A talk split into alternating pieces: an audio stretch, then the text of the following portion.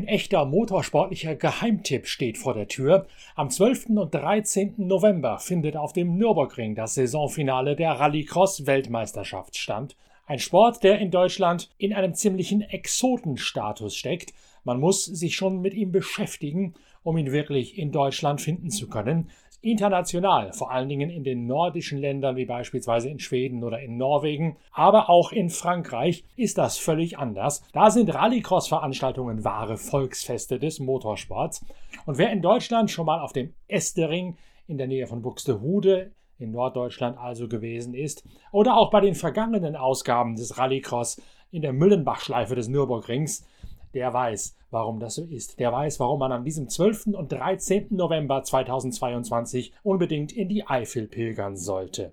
Da ich, Norbert Okenga, als Chefredakteur der Zeitschrift Pitwalk mir Rallycross sowohl auf dem Estering als auch auf dem Nürburgring schon mal angeschaut habe, weiß ich sehr genau, wie die Faszination dieses Motorsports, dieses Spektakels überspringen kann und wie es einen in seinen Bann ziehen kann. Drum habe ich entschieden, dass wir mit Pitcast, dem Podcast eurer Lieblingszeitschrift Pitwalk, eine Themenwoche einläuten, in der wir ganz bewusst ein bisschen hinter die Kulissen von diesem faszinierenden Motorsport schauen, als Vorschau auf die Veranstaltung auf dem Nürburgring, vor allen Dingen aber auch, um etwas mehr Verständnis zu wecken, wie Rallycross eigentlich funktioniert.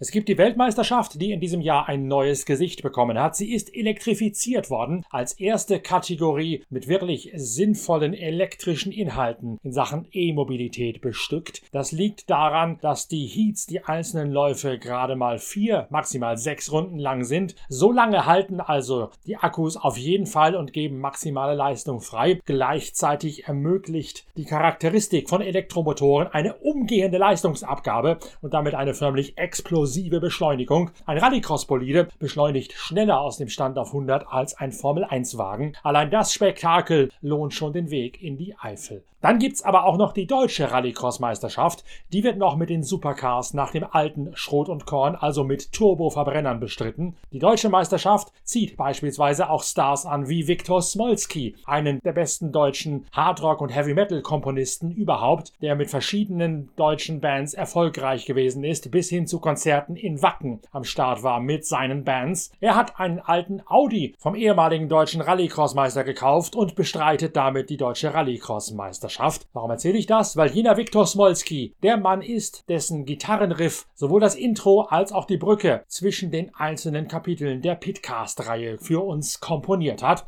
Viktor Smolski, begeisterter Hobby-Rallycrosser, begeisterter Pitwalk-Leser und Pitcast-Konsument und gleichzeitig einer der besten deutschen Heavy-Metaler. Also, wenn ihr gleich dieses Riff hört, dann wisst ihr, dass auch das einen Bezug zum Rallycross hat.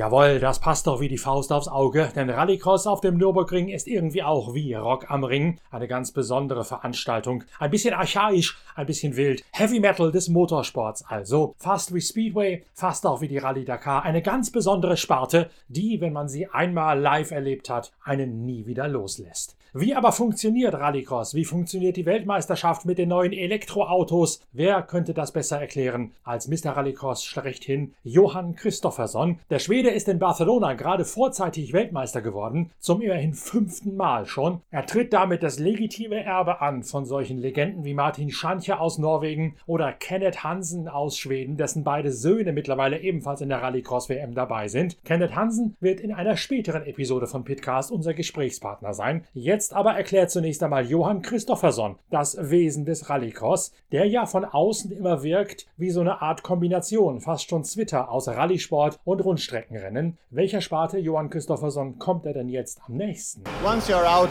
in front and you are on a new track like it is now, I think it's more towards rallying and on the Joker lap. Uh, and that's also why I started to do rally in 2015 to get more experience from the rally side.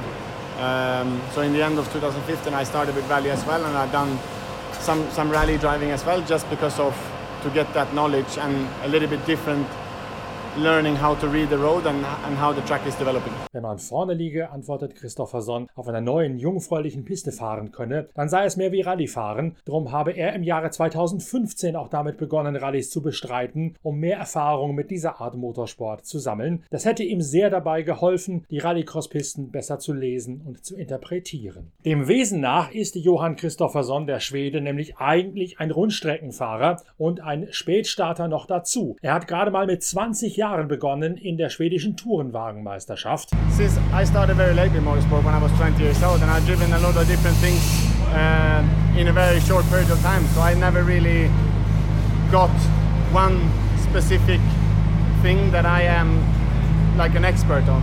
I'm more, you know, all round doing a lot of different things and I, I never got into a special way of driving something that will then necessarily suit one or the other. So I think I'm just average on everything. Um seinen Späteinstieg zu kompensieren, sei er binnen kürzester Zeit in so vielen verschiedenen Kategorien wie möglich gestartet. Deswegen hätte sich auch nie eine Klasse und auch keine Fahrweise herauskristallisiert, in der er ein echter Experte sei. Er sehe sich eher als ein Allrounder, der sich nie in einen speziellen Fahrstil vertieft hätte, der dann für eine oder andere Disziplin besser taugen würde. Er sei in allem irgendwie Durchschnitt. Das allerdings klingt für einen fünffachen Weltmeister doch reichlich untertrieben. Ja, yeah, Rallycross has been maybe, I mean, I started with circuit racing, so I, I, consider myself as a circuit racing driving in terms of driving style and taking care of traffic and, and positioning and, and, racecraft on track. And then rallycross is very, it's a lot of things to do about that you have to adapt extremely quickly. And as I've driven a lot of different cars uh, on, in a very short period of time, and even on different race weekends, I did front wheel drive uh, STCC car and the Porsche Carrera Cup on the same race weekend, jumping in between the cars. Um, and I think that has then learned me to adapt quickly and that is very suitable for rallycross. Er hätte nun mal auf der Rundstrecke begonnen, also charakterisierte er sich nach wie vor in erster Linie als klassischer Rennfahrer. Er hätte gelernt, mit Rennintelligenz sich auseinanderzusetzen, mit Parametern wie der Track Position oder dem Umgang im Verkehr und mit Zweikämpfen. Das alles spiele auch im Rallycross eine Rolle. Dann komme aber eben im Rallycross die spezielle Anforderung hinzu, sich möglichst schnell, so gut es gehe, an neue Bedingungen der Bahn anzupassen. Er hätte in seiner Laufbahn innerhalb kürzester Zeit ganz unterschiedliche Autos gefahren, manchmal sogar am selben Rennwochenende abwechselnd Front- und Hecktriebler, wenn er zwischen der schwedischen Tourenwagenmeisterschaft und dem Carrera Cup hin und her gependelt sei. Das hätte ihn gelehrt, sich schnell anzupassen und das wiederum sei jetzt ein sehr großer Vorteil fürs Rallycross-Fahren. Das Lesen der Bahn, das ist eine der Besonderheiten im Rallycross. Johann Christofferson versteht sich darauf wie kaum ein zweiter, sich anzupassen an verändernde Haftbeiwerte, an rausgefahrenen Schotter, an Asphalt, der griffiger wird, wenn mehr Gummiabriebe obendrauf liegt. Wie aber funktioniert sowas? Wie liest man? Wie interpretiert man eine Bahn richtig? On the car you have to be proactive, working together with the team and look at the track and anticipate what's going to happen and then anticipate what to do with the car. What areas we're talking about? Suspension? Ah, everything. The springs, diffs, uh, tire pressures, uh, in terms of tactics, in terms of if you're going to be a disadvantage of being behind with the dust or if it's not going to be difficult with visibility. So then you can follow a car instead of ducking out in the Joker lap. So there's a lot of different things that you have to think about and focus on uh, and, and try, like I said, to be proactive before you go out uh, on, on that particular session.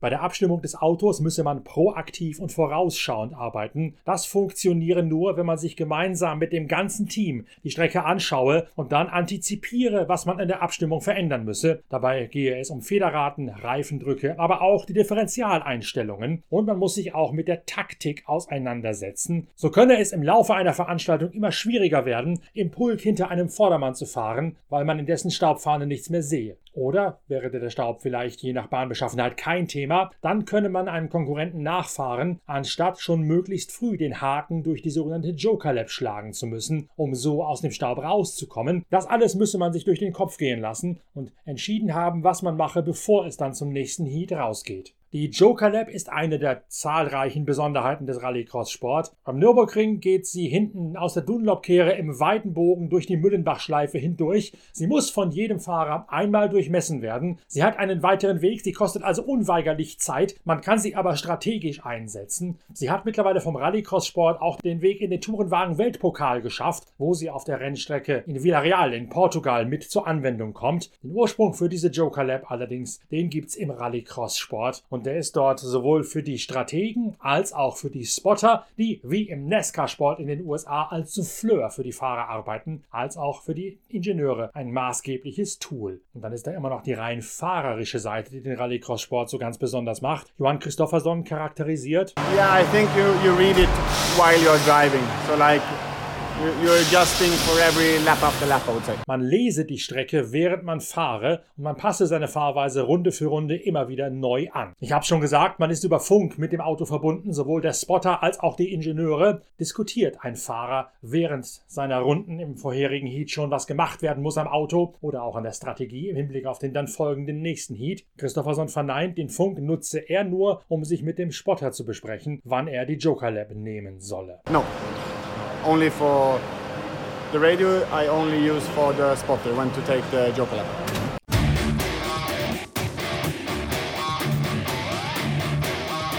Ihr seht schon, es gibt unheimlich viele Facetten zu entdecken an diesem 12. und 13. November 2022 auf dem Nürburgring und das Ganze noch für kleines Geld. Der Ticketpreis für ab 16 Jahre, fürs ganze Wochenende wohlgemerkt, nur 59 Euro, ermäßigt 29,50 Euro und wer nur am Samstag kommen möchte, der muss gerade mal 39 und nur für den Sonntag 49 Euro hinblättern. Dann gibt es noch das sogenannte Friends Package. Für 99 Euro kriegt man zwei Erwachsenen-Tickets und das Familien Familientickets, zwei Erwachsene und zwei Kinder für 129 Euro oder ein VIP-Tagesticket mit Aufenthalt im VIP-Zelt und einem Entertainment-Programm für 229 Euro für den Samstag oder den Sonntag. Mehr Informationen zu den Ticketpreisen, zum Zeitplan, aber auch zum ganz besonderen Ablauf eines Rallycross-Wochenendes findet ihr auf der Internetseite nürburgring.de und bald auch auf der Internetseite pitwalk.de, wo wir passend zur Themenwoche Rallycross jede Menge Aktuelles, jede Menge Nachrichten Geschichten und Hintergründe zum Rallycross-WM-Lauf auf dem Nürburgring online stellen werden im Laufe der nächsten Zeit. Parallel beschäftigen wir uns natürlich auch mit dem Finale der Sportwagen-Langstrecken-WM in Bahrain, das am selben Wochenende stattfindet wie das Finale der Rallycross-WM in der Eifel. Bahrain könnt ihr verfolgen über die diversen Kanäle der Pitwalk Collection, also in Kurzvideos und natürlich in weiteren Podcasts. Aber bis dahin bereiten wir mit weiteren Pitcast-Episoden das große Spektakel der Rallycross-WM auf dem Nürburgring vor. Seid dabei, hört euch die Podcasts an und fällt dann die einzige richtige richtige Entscheidung. Auf zum Nürburgring am 12. und 13.11. zu einem der wohl außergewöhnlichsten Events, das der deutsche Motorsport zu bieten haben wird. Schön, dass ihr dabei gewesen seid bei dieser ersten Folge unserer Themenwoche Rallycross. Bis zur nächsten Ausgabe des Pitcast Special. Euer Norbert Okenga.